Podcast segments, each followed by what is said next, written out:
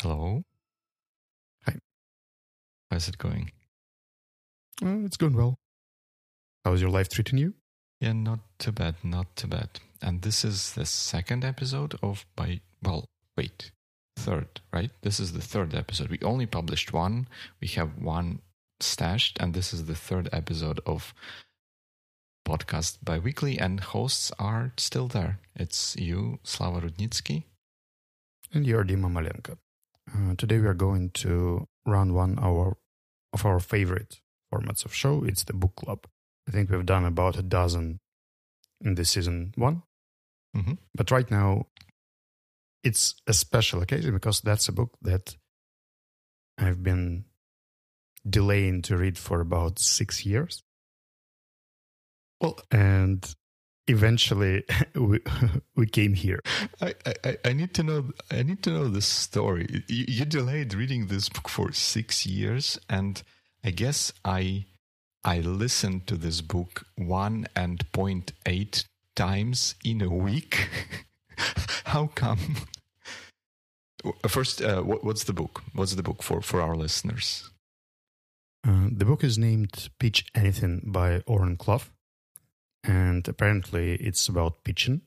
Oh, yeah. About six years ago, I've heard about it from my friend who advised chapter two. Huh. So what I did, I bought a book and I read just chapter two. And it seemed fine. But, and then uh, maybe I should read more.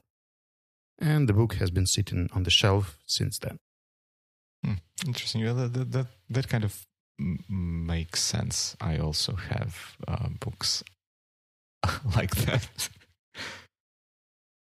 So I believe that uh, we have a little not follow up, but miss. Well, yeah, we, we, we don't really have, have follow up. Um, somehow uh, maybe next next time. I had uh, like since we, we, changed the description of the of the podcast and it now says friendly conversations about life um, engineering management and learning and stuff like that i thought i, I wanted to, to bring a bit of life into in, in into into the podcast.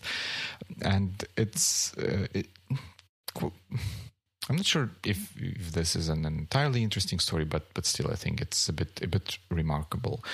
Um, my daughter is about to enter sixth form next year, so this is like in in UK. This is the last stage of school before the university, and we are looking for maybe changing school for that for for, for those last last two years to give her better chances of uh, entering entering a university. So now we are going through open days in multiple different schools across London.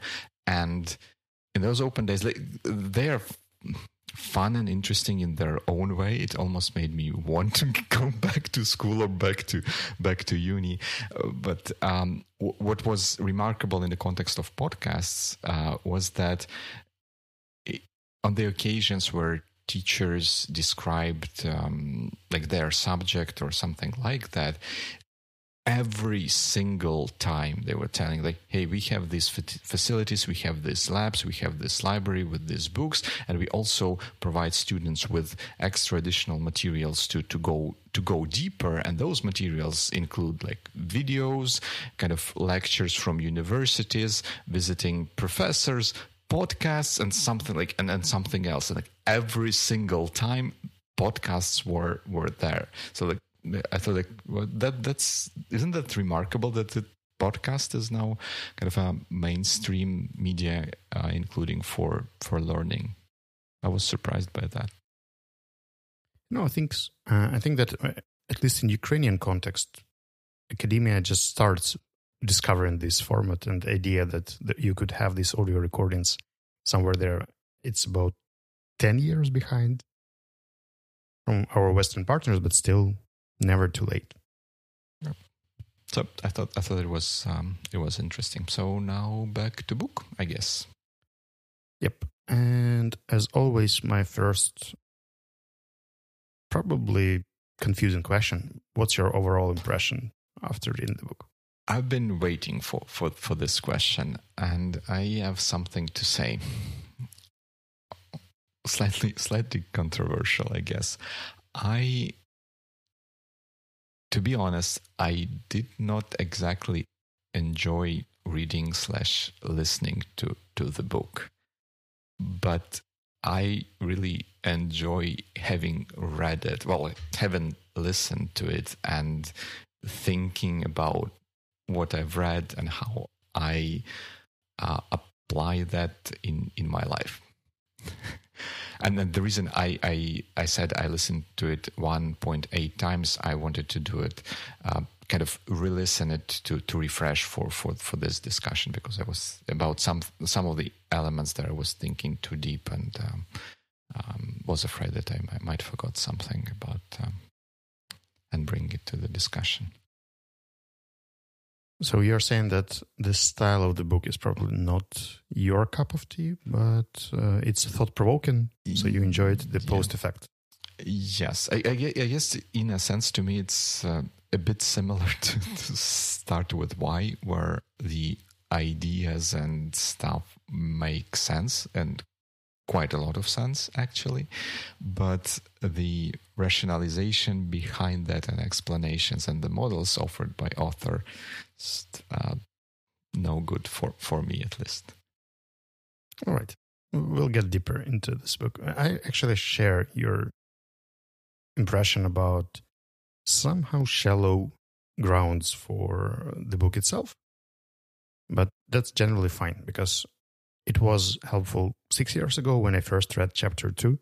And now, after re-watching, re-listening, re-reading, reviewing the material, I still had some insights. And I think that's what a book is for, actually. It's not always necessarily like a research or an encyclopedia that tells you the hard facts about something. But if it's thought provoking, it's half of the job done. Definitely.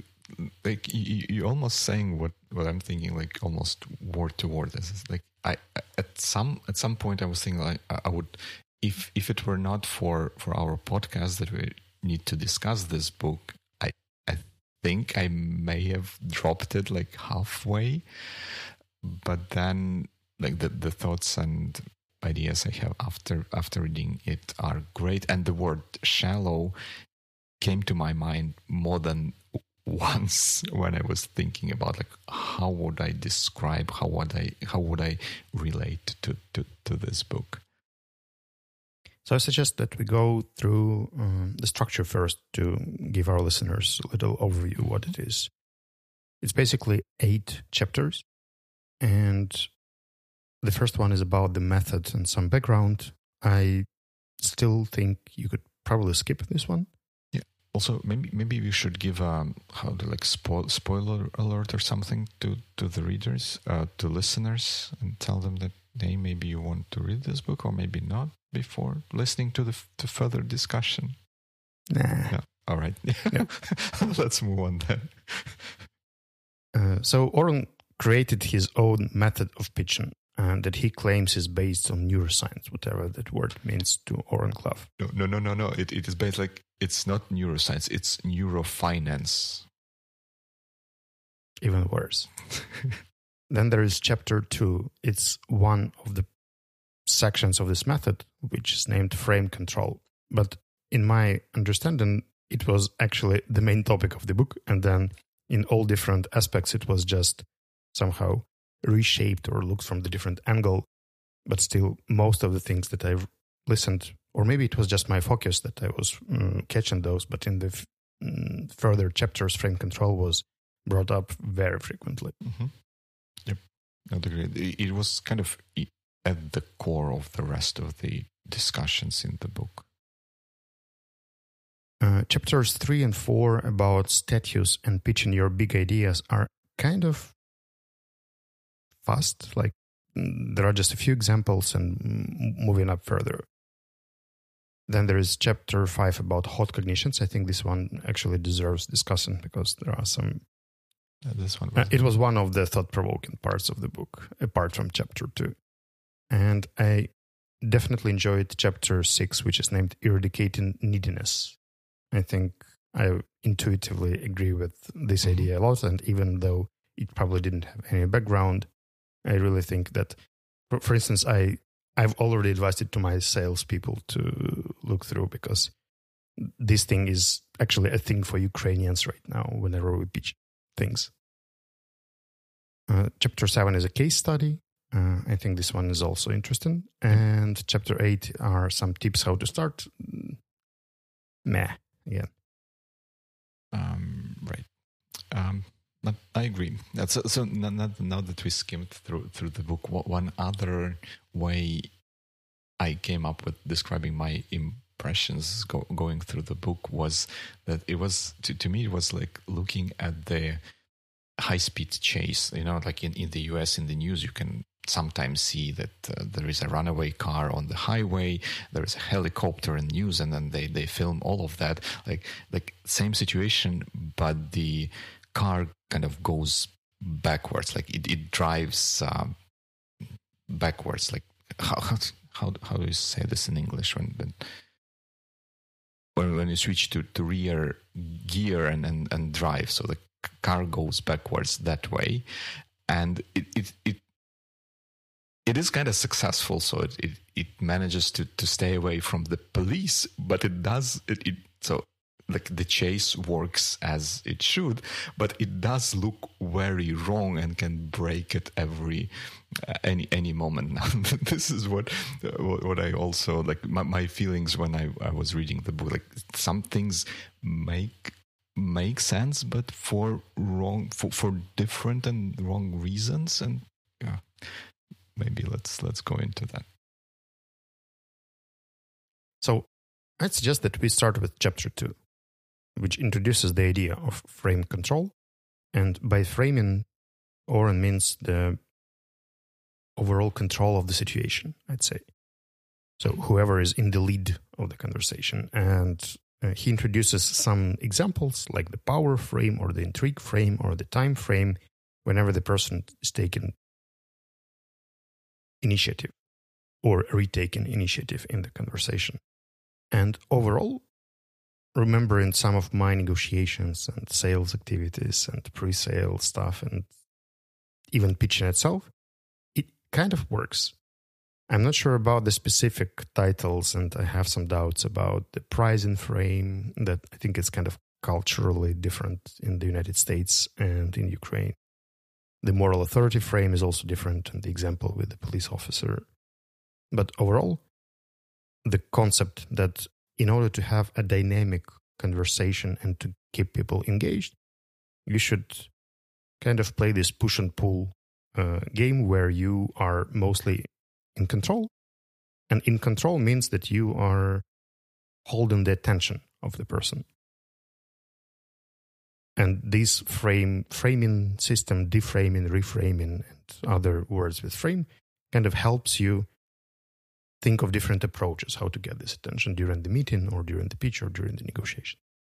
Yep, t- totally agree with that. Th- th- This frame thing was a bit, and probably still is a bit confusing to me the way uh, Oren describes it, because I think initially he starts with an idea that frame is um, more of a mindset that that people have for for looking at at the situation, which which kind of makes sense.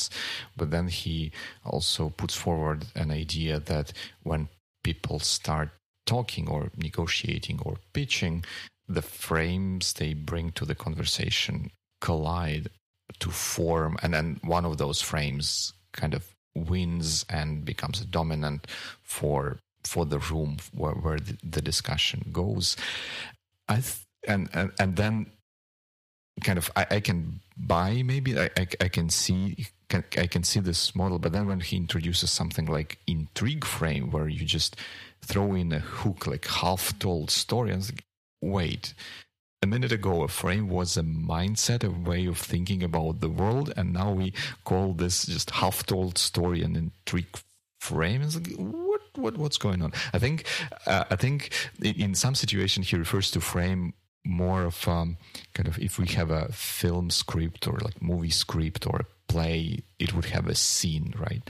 Uh, and divided uh, whole all action would be divided into scenes and so I, I, think that intrigue frame would be like an intrigue scene in the in, in the script whereas i would keep the term frame for for truly for this uh, mindset um, kind of kind of thing and and from from that point of view i it's almost like i'm, I'm saying like it's almost word to word for what i had in mind when i was uh, listening to this. This is the, the idea behind this frame control is actually like attention control. You you want attention of the other party so that at least you have a chance of getting your message across. If you don't have attention, like, there is almost zero chance of getting any message across, be it pitching a, an idea or deal or just telling them about your name or birthday. And I think I had pretty similar thoughts um, in chapter three about the status, because there Oren was trying to bring in some alpha examples. Yeah, that somebody has to be dominant and somebody has to be uh, sub- submission, so submit, submissive, Something. submissive, I guess. Yep. And I kind of didn't like the examples that uh, he was showing there, but the idea that it's possible to catch an attention of a person who has an authority in the room mm-hmm. by doing something unusual is quite interesting. And that's what works for my cases or my examples.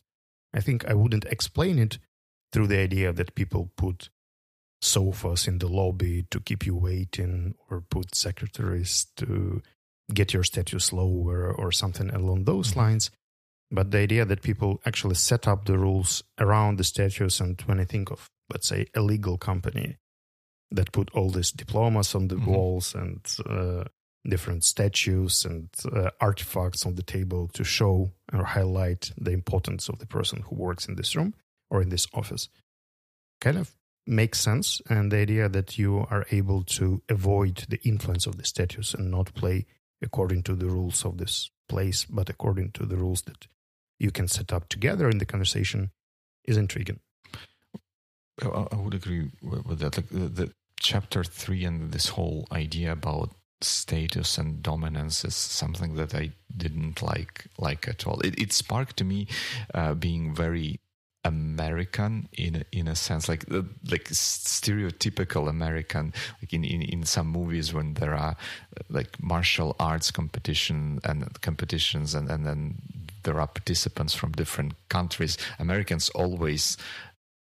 are portrayed as like having a blunt force trying to push through and then kind of win, kind of unsophisticated uh, kind of um, kind of um, competitors compared to, to some others. And this is this is what the, the, image that was sparked in my mind by by whole this dominance uh, thing. And I, I don't think it quite works this way. It does work this way from attention grabbing point of view but I I think having attention is not the same as dominance. You, you they can overlap, but they do not necessarily require one one one or the other. And the was it in this chapter that he gave an example of French restaurant? Um, mm. because like, I, I thought that he, he was trying to illustrate this uh, to, to use this example to illustrate this idea of like how, how dominance and like driving what's happening is important. And i thought it was the, quite the opposite of what he was trying to say what what he illustrated with this with this example. One of the challenges i had is that while reading chapter 2 i could picture myself doing these things. So I, I, I, could say that, yes, that's what I could do during the negotiations. I could mm-hmm. ask this sort of question. I could go for this. But in the uh, status chapter, there was another example with uh, a few analysts and a big boss who was eating an apple mm-hmm. and uh, showing that he is disinterested in the conversation quite a lot. And then Oren just took a knife, cut half an apple, mm-hmm. and used it as an example for his big idea. I think that every time he tackled this issue that if you would like to break the power frame, you should disrupt the Mhm. situation in a polite but shocking way. Mhm. I don't think I can actually come up with any alternative ideas except for the ones in the book, the way to do it. So it's not very clear how to disrupt this uh, situation or status or status quo. I, I, I can see that, and I think maybe the example he he given with taking um, an apple and cutting it in, in, in half and stuff was over dramatized, but I do think that that there is well, I may want to say always there would be an opportunity to do something unexpected. I don't think it has to be dramatic necessarily, but something unexpected to kind of refocus attention on on yourself or on something like that. It, it, it can be sometimes it can be just doing something a bit unconventional, right? If you are doing a public speaking and like other presenters go across the stage back and forth, if you break that and go into the like audience, like merge yourself with the audience, it would be different and it would be attention grabbing, but it would not be necessarily shocking or super, super disruptive. But sometimes you can maybe think of something, something more, more disruptive. But, but I think unconventional would be, would probably be a better way to describe it. Angry, angry. And uh, it made me think of a book uh, named Tell to Win by Peter Guber. It's a book about storytelling in business, and there he brought up an example of a person who was pitching. By the way, I think we could take, discuss this book sometime later as well. All right. It, I, I, forgot about it for quite a while, but I, uh, speaking about an, an example for now, there was a situation when the guy was pitching a boxing movie, a movie about box, and he noticed that the audience, people who were making decisions were not really into mm-hmm. boxing. So, in order to do that, he made people stand up and he started boxing with them. So, not, not, not boxing, but you know, this like d- drilling jumps mm-hmm. and hooks and hits. And while they were doing this, he was telling about the fight itself and how the storyline is going to go through. I think it could go terribly wrong, but the idea is there. So you basically change the conventional mm-hmm. rules of the meeting itself and bring out some new emotions there. And they get people to listen to you more carefully, I guess. Right, right.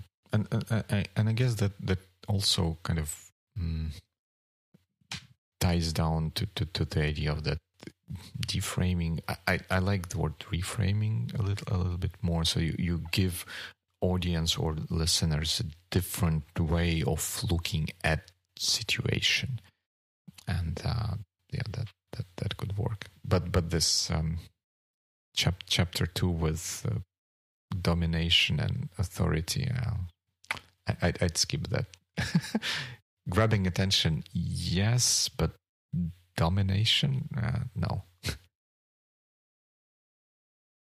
All right. Then chapter four about the structure of the pitch, and I think that I overall agree with the logic that Oren suggests here that you could introduce yourself and your big idea shortly, explain the budget and the secret sauce in a bit details, but it's five and ten minutes accordingly. Then offer a deal in two minutes, and then see how people react and negotiate with them for the rest of the time based on articles I've read about pitching and different sorts of you know advice recommendations I got from people who do pitch things mm-hmm. to investors, this timing and this structure makes sense to me because that, that, that's what people actually care about. It's what's your idea, who you are, and how much. I guess so. I have two two thoughts about about that that chapter or that, that part or the whole idea of pitching everything in 20 minutes um, as, as the timing suggests I kind of have hard time accepting that you can really sell people on an idea with like budget and something in in 20 minutes. It it maybe those 20 minutes may be an important part of what's going on, but they may or may not be even definitive part of, of the process. If you have a brilliant pitch, but the the, project itself does not compute when people look at this later on, I mean, the, the, perfect pitch is not going to save that. Probably, um, I, I, think that, that there is one one thought, and another one was, you know me, I I forgot. There was another one, but yeah, the, the, there was uh, there was another one. I think it maybe will come back to, to mm-hmm. life. then this chapter five was mostly about stacking those hot cognitions, the way Oren named them. But the idea was that you could build up your presentation or pitch by using different attention grabbers. At first, the intrigue, then showing the benefit, then building the necessity to make a decision sometime soon, mm-hmm. and then closing with some sort of moral aspect or ethical aspect why this it's a good thing to do overall. And again, intuitively, the overall logic does make sense to me. The explanation kind of sucks in some cases. Right. I would I would totally agree. But to me, the, the way I would read chapter chapter five, and by the way, I remembered what I had about uh, chapter four and, and those uh, pitching stuff. But the the chapter four, the, the, way I would read it and I would describe what's going on is that you you want to have a narrative. You you want to have a story to tell. You you don't want to give people bullet points. You want to give them a story, and Oren describes this through those frame stacking and, and, and hot cognition. I, I, would describe this as you want to have a story, and story has to have an in, intrigue in it. it. Like interesting story just does have an element of intrigue in it. It has, yeah, especially when you describe your technical decision or how you ended up using this framework. That's a lot of intrigue, right? Wait, wait, why not? Because there there might be competitive frameworks. There might, might be hoops we had to jump to be able to use this framework. No, I, I would strongly suggest that for you, you, I would argue, or I would operate on the premise that you can find compelling narrative for most anything if you spend sufficient time and um, are creative enough about this? I don't know. I think that people have to relate to the story itself. And yes. in many things, the challenges that you go through while picking a technical solution for something is mostly related just for your teammates.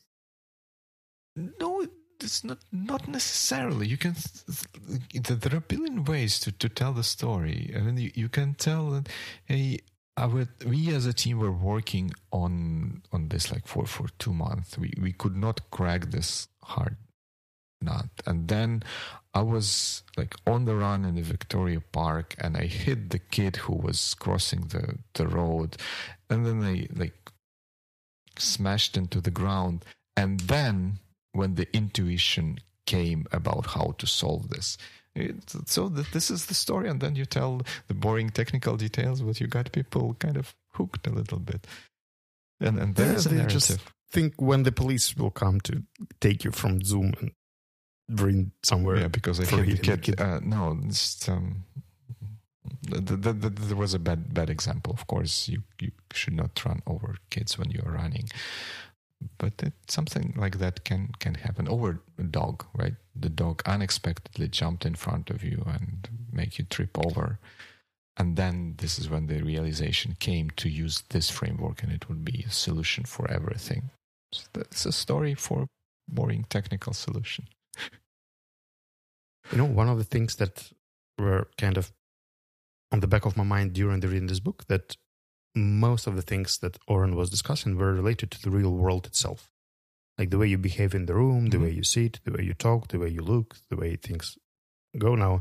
And I was trying to extrapolate that into our digital meetings these days when people come to Zoom. And basically, you could be meeting a minister and it would still be the same square in Zoom as the minister's assistant or just a random dude who joined the meeting.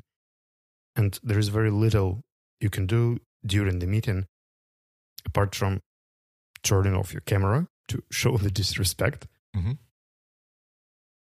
Somehow visually get distracted into a different screen or into the phone so people would see that you are not listening. And that's pretty much it. Like there are no many things that could work in terms of digital meetings.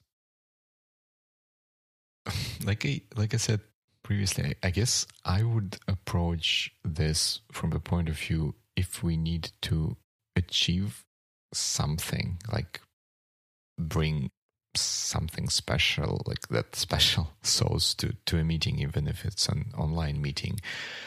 It is, we, we can set this as a goal, and then it turns into a matter of finding means to do that.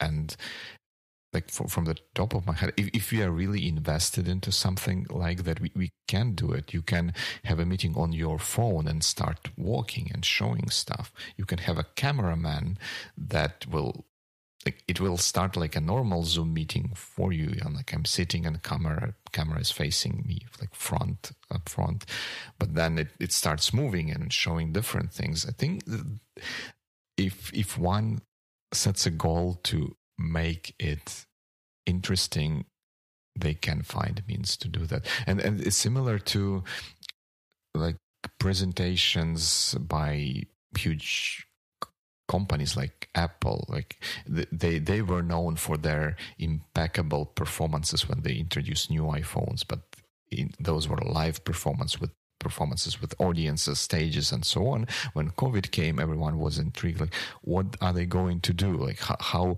they their events were always special. How can they make them special uh, when they're entirely online? And and they found a way to make them them special. They they were almost like mm. like movies. So I would argue that it's not impossible. Let's put it this way.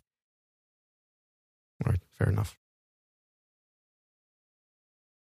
Uh, I guess we could jump to chapter about the neediness. And Oren's idea behind that was that if you feel needy about closing the deal, people will feel that and will probably not be as attracted to your suggestion as they would be if you felt more self sufficient mm-hmm. and didn't need this terribly. That pretty much matches my experience in negotiations whenever I feel confident and I think that I can easily give up or walk away from the deal, mm-hmm. the deal will most likely be closed in my favor. Whenever I think that I do need the deal, I make some very unfavorable decisions. I accept conditions that I wouldn't, and then I regret these negotiations for quite a while. And after reading this chapter, I thought, what would you do to reduce the level of neediness for some important or really uh, I don't know I can't pick the word to describe it. Let's say essential uh, situations in your life, like let's say the very important job interview, like you would really love to get the job, mm-hmm. and you feel that you are kind of needy and you are not yourself while preparing to this interview. Yeah, that, that that's great, great question and great, great part of the book. And and like many of other things in the book, I think that the idea is very good one. That when when you needy, you, I, I guess maybe it also kind of engages wrong parts of the brain. So you you are you you would have a tendency to make bad decisions to to agree to something that you would not agree otherwise because you are a bit agitated. I don't know, but by feeling that this is a very critical critical moment and removing all of that from the conversation does does really help and i think Oren proposed the, the solution proposed by War, Oren was to kind of do, switch into like this power frame right like i'm i'm in control i don't not need this like you decide right here, right now, or I'm walking away. That that kind of thing. I heard this idea of removing this neediness like way way before and in in a, in a podcast that is called was called maybe still called advanced asp advanced selling podcast or something like that. And the idea they proposed for for dealing with this was and like i like it a lot more than what oren proposes is uh, abundance mindset. So like what they suggested that into every conversation, sales speech, or into every negotiation, you come with abundance mindset, such that this is not the last or the only thing you can have. And kind of figuring out a way to be at peace for this deal, not going not going through because there would be many more there are many more clients. There would be many more deals in the future. So you don't have to feel like everything hangs hangs on this particular conversation that that gives your mind enough like the required freedom to to really make make good decisions. And and it also shows in in in the tone of the discussion in the words that you are used that send kind of right signals to to the other party mm-hmm. You know, I have a feeling that it kind of works for a rational approach when you have time to think about it and if you haven't invested much. Because then you have this sunk cost fallacy after preparing for an interview or mm-hmm. digging deep into research in something. You really would like people to appreciate the idea and research and even under the realization that it's not the last thing or other people might like it let's put it this way uh, when we relaunched biweekly into mm-hmm. season two we did make some preparation and first episodes. episodes are quite important for us probably more important than the last episodes of the previous season when we were just going into year mm-hmm. five of another episode of another week of another discussion of another story and right now i actually feel much more tense about the show itself and the way we approach it. So I don't know. I think it's easy to say and hard to do. Hundred percent agree. It's it's easy, easy to say and and hard to do. I I definitely cannot say that I'm fully enlightened on in, in in this in this area, but I think it it can be sort of practiced in in a way. And the way i try to practice this would be is um, kind of through like diaries and and and reflections when for example i would have have a great idea but i would not have a like somehow it happens. I didn't have time to communicate it and uh, and then it kind of is lost to to ether. Like it, it time has has passed. And then i come up with a different idea. I would have a feeling oh I, I need to rush. I need to get this idea out before uh, something like that something happens similar to what happened to the previous idea where it went nowhere. But then I, I think all right so is is is this such a good idea because uh, looking back I can see myself right I was I felt sorry and, and pity for myself when I lost that first idea. But then the second idea came, and I think, all right, so if I maybe lose this second idea, it's it's not such a big deal because there will be third idea later, almost for sure. So I, I can be more at peace with letting this idea idea go, and then similar. Similar thing uh, similar kind of thinking or maybe even philosophy, if you will, uh, shows in in my photography studies. Sometimes you would go and see a perfect composition with perfect lighting, perfect everything, and you don't have a camera with uh, with you. And you can feel like super sorry about having missed this moment. But then if you think about this, there would be another thing like this. So you, you can let go of this thing, not to be harsh on yourself, and overall look at the situation more. Not to say rationally, maybe is not the right word, but more calmly and mindfully. Something like that. You know, Dim, I was actually wondering why you never take notes during our episodes and you keep taken into this situation where you have three thoughts and you start telling about the first one and then two others are lost or the last one is lost. And now I understand that you actually practice letting things go. That's oh, that's a good one. Quite a discovery that, after That's a good one. That's a good one. 270 episodes. I, I, I can try you know to illustrate it with an example. Maybe you could help me here. Let's say we have a junior specialist mm-hmm. on the team. It doesn't matter what this person is doing there. And this person is preparing the first presentation right. about the results of, you know, let's say, monthly work. Mm-hmm. There is not much. There was a lot of learning. There is a lot of tension because it's probably still either the probation period mm-hmm. or s- still like the establishment mm-hmm. period of working there and making this first impression from managers, uh, showing the results of your work, building the rapport, seem very, very important. So this junior person spends a lot of their time, free time, weekend time, sleep time, mm-hmm. all other time to prepare. And by the time the presentation starts, this person is actually exhausted already mm-hmm. because the, they prepared a lot. Right. And you let's say that you are the team leader of this person and you see that there is this exhaustion level mm-hmm. or extra intensity mm-hmm. around this presentation.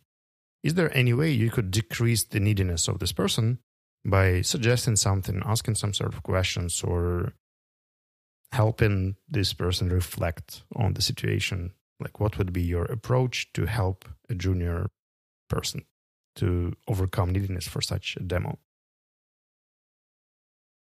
maybe you can if, if you are a direct manager for that person maybe you can give them um, encouraging and supportive feedback to to show that hey, they are doing like this level would be enough and they do not necessarily need to lose their sleep over it or something like that? I, I know that's kind, kind of, straightforward people come for such things for recognition for like a majority of the team of like manager of your manager or all people who can get you. And the direct attack is a good thing. I think it, it would help a lot to encourage. But would it eradicate neediness? Maybe maybe not. I just i, I don't know. Maybe depending on the situation maybe you can do a rehearsal of the of the presentation with the with the group and just to show that hey the feedback is kind of positive over overall and it, it, it's all going doing, doing good. So you like the, the the target is here not like there uh, for for for jumping to to that. But also i would kind of think that mm, the, there is a work to, be done by that person as well right you cannot do that you cannot solve this all from outside. They need to be willing at least a little bit to to, to also come forward and try to solve this uh, this um, problem. That, that's why I have this uh, counterintuitive feeling that, on one hand, it seems like very good advice, like just don't feel needy about something mm-hmm. and you'll do much better. And that works for me, for instance, when I feel that I'm concerned about presentation or a meeting or negotiations, I would ask some of my partners to rehearse with me, to make a simulation, to discuss the roles, the functions of each other, mm-hmm. to be better prepared. So I prepare, and when I feel prepared, I feel more confident. I come there and I hit it. But I remember that in the very, very beginning, like during the first interviews, mm-hmm. during the first negotiations, it was almost impossible to do. And no matter how much I would prepare, I would fail during preparation, which would actually grow my anxiety because I wasn't happy. It wasn't good enough. The perfectionism was somewhere there telling me, like, no, no, no, that's not the thing you need. And verbal feedback from people who watch this could be positive, but I would react to an eyebrow, you know, like when the person like mm, during my presentation. That's it. Like I, I'm done. I remember my first teaching experiences. There was an observer from American English Center where I was teaching back in the days, and she was sitting at the back desk uh, of the classroom, and every time I was doing something wrong, she would just lift the left eyebrow or the right eyebrow. I don't remember an eyebrow and guess what? The rest of my lesson was just a disaster because I knew I fucked up and then it was just snowballing further and further and further and further. And her facial expression was there again and again. And it was reinforcing this emotion. And I'm not sure I know what I would do, even knowing what I don't know, if I didn't have this experience. Like, what, would I tell to younger me not to feel neediness or appreciation or any sort of things from there? I guess maybe an answer to that can be that failure is okay, and the way we can help uh, other people grow is that we create conditions for them to fail uh, to fail kind of safely. I, I, I definitely understand and agree to to the idea that expressing something like this to someone who hasn't gone through these experiences is I guess next next to impossible. You have to have done it yourself to be able to to understand the dynamics and and and potential ways ways out. So maybe well that that like the rehearsal or like pitching to um, to a deal where we don't necessarily have high hopes of winning it, but we want to do that maybe just as a practice. That can also be a way of, of doing this, and and yeah, it, I, definitely it takes time and effort to to build this abundance mindset but having failed uh, multiple times myself i can totally see how something like abundance mindset can be helpful to fail less often let's put it this way or at least fail for fair reasons rather than unfair reasons where you come across as begging for a deal or begging for for something and other people just discard um, your proposal just on this emotional response to, to this begginess. I believe in one of our most popular Russian speaking episodes about uh, Stoic practices mm-hmm. of Massimo Pigliucci book, right. there was one of the practices that you could imagine the insignificance of things mm. that you're doing right now on the global level. Like if you think about the universe itself, the planet, or even your company overall, then decisions that you worry about on the span of, I don't know, 25 years of the company activities and 25 years more to go. Actually, this call could be overcome, changed, switched, adapted, and nothing would actually matter in the long run at all, unless you're the CEO and you're merging with someone. But apart from that, most decisions are quite forgiven. And then what is it if not a reframing in action, right? You you reframe for yourself what's going on in a slightly different way to get a different perspective on things and maybe chill out about some aspects of uh, of the situation. As I was listening to chapter 7 about the airport, I was really curious what you'd think about it. In this chapter, Oren tells about an economic recession and his first big deal after it. Mm-hmm. The way he was preparing, the way he was pitching, there was an actual example of a pitch for the first time in the entire book. There was word by word thing mm-hmm. and structure, which I'm really curious what you have to say about.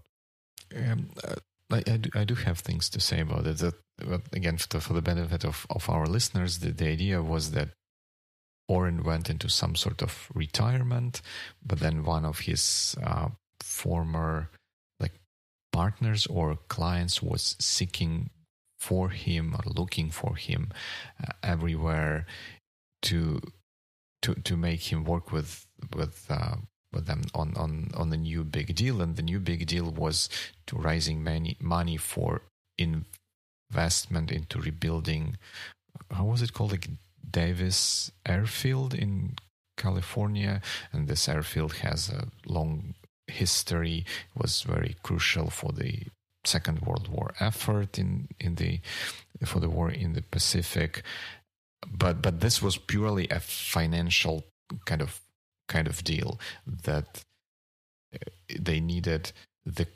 company that would be doing the would not be doing anything with airport. They would be offering their services to raise many money to to the company who would be investing in rebuilding this this air uh, airfield. And then uh, Oren uh, through some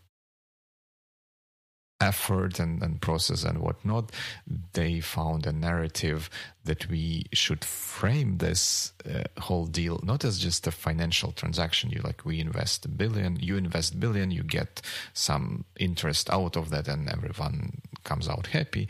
So that they found a way to frame it as something where those rebuilding the airport would create a real legacy for themselves and for them being uh, aviation enthusiasts that that would be a kind of a selling selling moment in in the deal. And after all it went successful with with that narrative. They bet to to other competitors which were pitching their financial services purely on the rational um, platform saying like we are the highest, uh, like the biggest, the most reliable, the most experienced firm uh, in the area. Mm-hmm.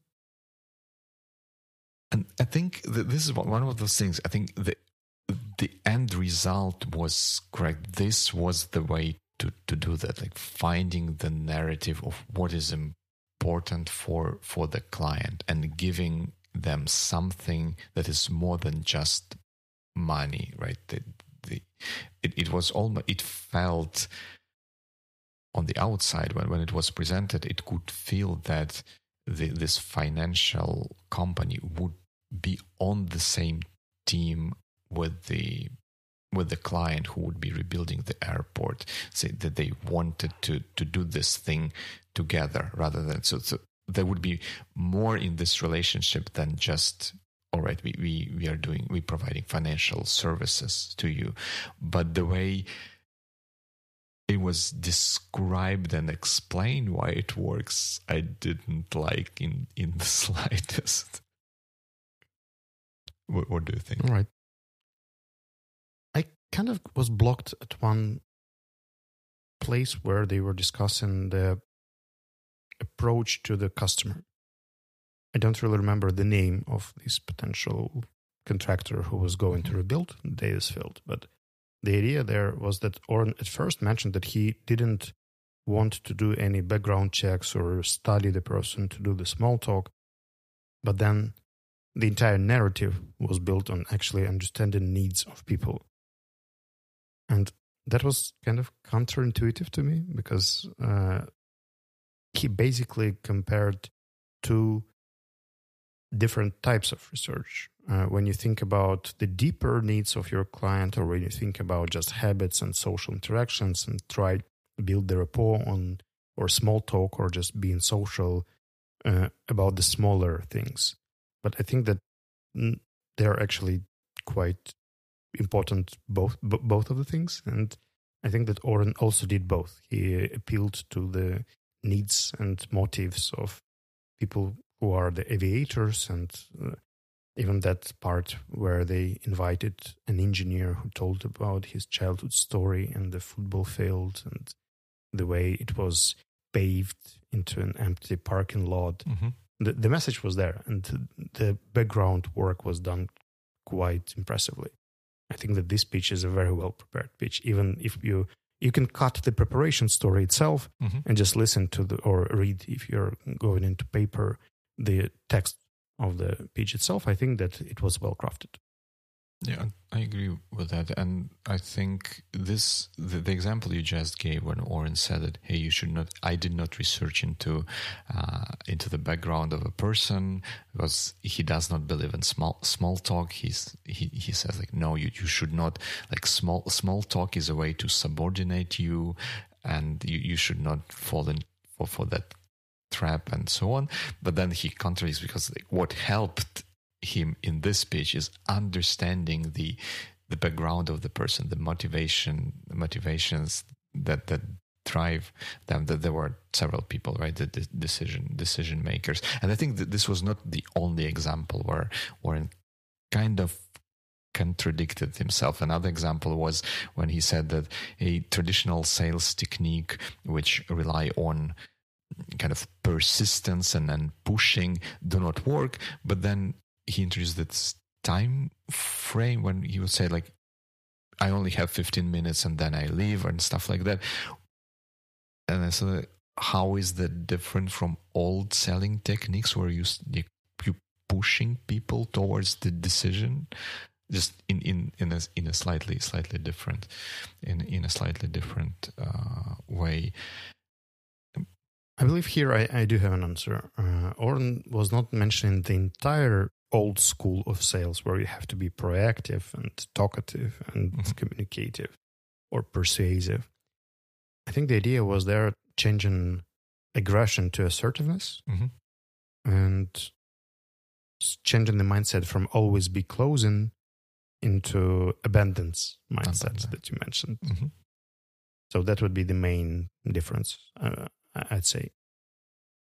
Yeah, and one one other thing that struck me in this airport story was that even though Oren and his firm they won the deal and they kind of won it for the right reason because I, I believe like they were able to offer their potential clients more than just money right and therefore th- this is how they they won this deal because maybe other firms could could offer like the same amount of money, but they they they did they they offered more.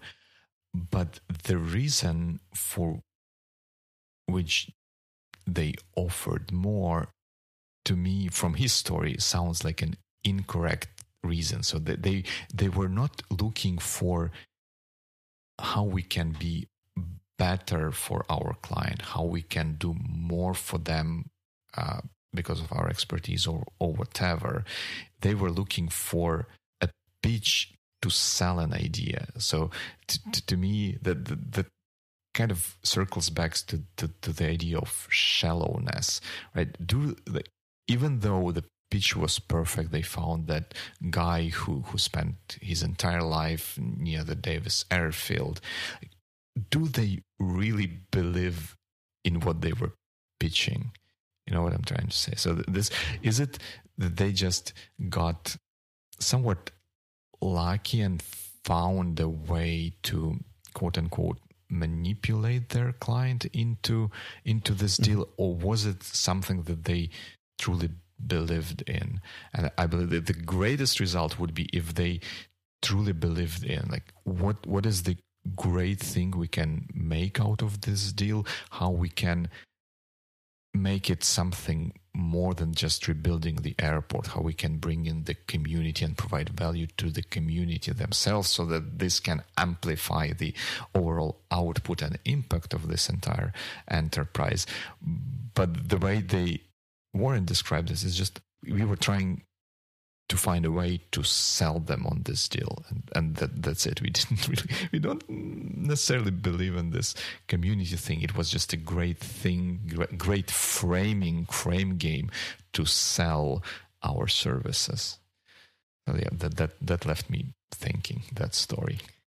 The more i listen to you the more i think that tell to win would be an amazing book to read for our next book club episode because it actually will show us an alternative way of storytelling and pitching things. Okay. But answering the question that you put into the show notes, would I recommend the book to others? The short answer is yes. And uh, the longer answer is I don't like arrogant authors And the only reason why I could read an arrogant author for a while is that when these authors' writing is thought provoking enough. When I get more thoughts and insights, I can get through the arrogance. When it's not thought provoking or there is nothing to think about, of course, I'll just give up quite, quite fast. So this book is well balanced in these regards. I do feel that there is something to think about, and it's kind of structured in the way that when I start thinking about giving up, then there is the next valuable idea that I would like to think about. So if you don't want to read the entire book, I'd suggest focusing on chapter two to get the big idea about the method itself. Reading chapter six about eradicating neediness, I think it's also very useful and thought provoking. And in chapter seven, reading the text of the pitch about the airport without the background, without the explanations and rationality, but the pitch itself is a nice example. So these three aspects are definitely worth reading. What about you? Would you recommend it to others? My answer was be would be a lot less definitive. I think that what allowed me to kind of appreciate and get value out of this book was my prior experience and prior knowledge. Well, at least a little bit in in in this in this area, and I'm ever so slightly cautious about someone reading this book and taking it too close to, to, to their heart and not having any frame of reference to, to evaluate the ideas and the methods and the specific suggestions that that author uh, that author gives. So I, I would be cautious from from that point of view.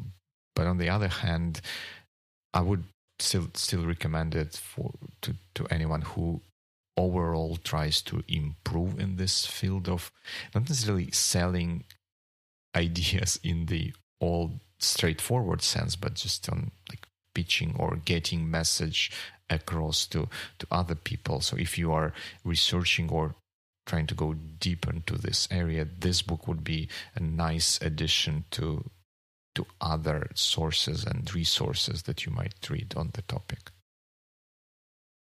Mm-hmm. I believe, according to the notes, you also have something to say about the French waiter story. Yes, the, the French waiter story. I think it was in the power power part of the of the book. I think, and, and there he the story was that he brought his friends to a very fine restaurant in Paris and he like an american with power like went into the restaurant with power frame. I'm paying for everything like everyone must do what i say or something something like that. I i'm a man with a big checkbook like do what i say. And then the the the waiter and the restaurant overall the way Oren portrays it kind of reframed and took that power frame from him and all the evening was controlled by a very skillful and artful, I would even say, waiter who made this whole thing a wonderful evening for for the guests. Even, though the Oren was not exactly as happy about being in a subordinate position in this thing. And they I thought there this story is exactly illustrates the opposite. He, he was trying to use this to to show the importance of the power frame so that the waiter did the right thing by to taking power away from Oren and like driving this whole thing. But I thought that this this means exactly the opposite. Like Oren had a very wrong mindset going into into this entire situation, right? He trying to to manipulate the restaurant and make do uh, what what he says um, make them do what, what he says, he would probably create a worse or maybe even a bad experience for his guests. The best way to get most out of this was to to, to go with the mindset I want to to do the best thing for for for my guests and the best way best thing I can do for my guests is to let professionals run the show and professionals are the, the restaurant and, and, and the waiter so there should not have been I knew you would bring in the expertise thing again. uh, a dilemma that no look the, this waiter took power power control from me Like, did you really have any that should you even have had power control in this situation as well I don't know. I think that it's it would still work. I mean, uh, the idea that a local expert manages the flow and the process around something, a barber, a Mhm. waiter, a taxi driver, you could be trying to give instructions or feedback in the process, but overall, when you come to a specific business, you basically have to play by the rules. So I'm I'm, I'm not sure it's that illustrative, especially that we don't have any opposite examples of people who actually come and just are polite, nice, and come in time and ask for advice and the way it works there. The only thing that came to my mind while reading about this thing was an experience of buying some clothes in an outlet not far from Kiev. I remember this as my one of my best shopping experiences Mm. ever because the person who was helping me was not afraid to give advice and give opinions and support me a lot there in the process. So I actually came there with my friend who was buying something and I was just window shopping there. I had no intention to buy anything. Mhm. And you know, while waiting next to the changing room, this person came and said like, "Well, would you like to try this jacket? I think it works fine." I had absolutely nothing to do and it was like the sixth shop Mhm. that we visited, so yeah, yeah, why not? And what actually struck me that after I tried it on, he said like, "No, no, no, that, that, that that's not your style. That's not your color. I'm sorry. Like, give it back. L- l- Mm. Let me try something else." And I ended up buying a jacket, two shirts, pants, and shoes back there. So that was like a full look just collected there because I really appreciated honest opinions and interaction, Mhm. like with a friend or with a partner, not with somebody who's there to help or always to serve or give you compliments all the time. And that was an example, I think, of these attention grabbers Mhm. and honest feedback used in the sales process. That, that, that, that's perfect uh, example, and I, I, think it kind of uh, supports my, my idea that, that this power frame game that Oren is trying to portray onto the situation is not that relevant. That there is something else going on there. It does not have to be about power. I I would also uh, probably mention that it's very context dependent. And I believe that maybe for financial institutions, investment banks, and the industry Oren worked in, it is actually a relevant strategy that helps a lot.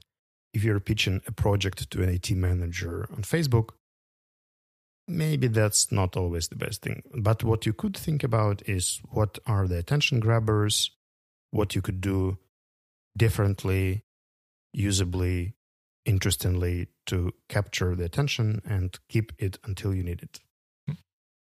Cool. Yeah, that's that that's right. Keep ideas simple, find ways to get them across and don't be afraid to to do something unconventional. So you could have compared this book with Simon Sinek's Start with Why. That was our, one of our first book club Right. experiences. Uh, what are the similarities, if you can Uh, shape them, and what are the differences? I think the, the similarities to me would be that the overall kind of ideas or like higher level ideas of managing attention, being in control of the conversation, doing unconventional, taking unconventional steps, um, understanding framing, like the, the lens of how people look at the situation and influencing their their view by providing additional frames to, to look at and that kind of thing. I think that, that those are very sound and valuable ideas, but the explanation and reason for why they are working that are given by Oren, I think, are flawed um, in, in in at least in, in, in some regards. And this is how it's similar to to me to to, to the Simon Sinek's book because like starting with with why is something I would pitch day in and day out as an idea. So you before explaining you need to do what people need to do you you want you you need to explain why they want to do it. Like what would we get in the end? But the rationale and supporting argument that Simon provided for for for this idea were flawed and um, incorrect in in like at at times factually incorrect and I think this is how this book is similar at least to, to me. After reading or listening to the book, what would be your takeaway? What would you do differently or think about more after this week? Like one one thing that I already started thinking more about is framing and narratives. Uh, in in some of the areas I, I work on now, it is very important that we what sell in a good sense of this word on ideas, on proposals and approaches that that, that we put forward uh, to to multiple different other teams or parts of of the company and this reading this book kind of reiterated maybe some to an extent even mm-hmm. reignited my belief in importance of a narrative and providing right framing and also the idea of recognizing the frames of other people and then making conscious effort to kind of reframe the conversation. Well, in, in a good way, because in in Oren's words, sometimes that was like too aggressive and across the board for me. I think, and and, and you're right. Maybe that's applicable to financial, like purely financial market where he operates. It might be less applicable, at least directly to to other situations. All right. I actually look forward to discussing Win with you. I think that would be an amazing follow up to our today's talk. All right. Sounds good. And are there any takeaways that you take with you? Well, I have a few. Um, some of them are related to my team because I do have a junior sales manager right now on the team. And I think what would be the main things I could pass without making him read the book itself but still helping to to use because neediness is one of the things that is an actual issue for uh, starting salespeople who have to pitch things and they're not confident yet. The other thing is how you could ecologically practice this frame control thing mm-hmm. and I could name it the ping pong in the conversation when the initiative gets back and forth, back and forth, and it's interesting and engaging, and it feels like a game for people because I have a tendency to, if not dominate, but to lead the conversation mm-hmm. intensively, and people tend to listen to what I'm saying or just answering my questions instead of bringing in something from their side. And I think that I would think how to explain to people that I work with this idea of frame control and motivating or encouraging them to try it. Yeah, that that's a, that's a good one. Eradicating neediness is a is a big big thing. Well, I really appreciate your investing 1.8 times of the book, which is about uh, the, the, the, 11 hours no, the, the, hours? second time I, I, I listened to it on 2x and to to my surprise, it was okay because with many other books, especially like fiction books, I I cannot listen to them faster than just one x. Well, it's been nice discussing it with you, and I hope the next one will not disappoint you either. All right, yeah, I'm sure of that. So, good weeks. Yeah, good weeks.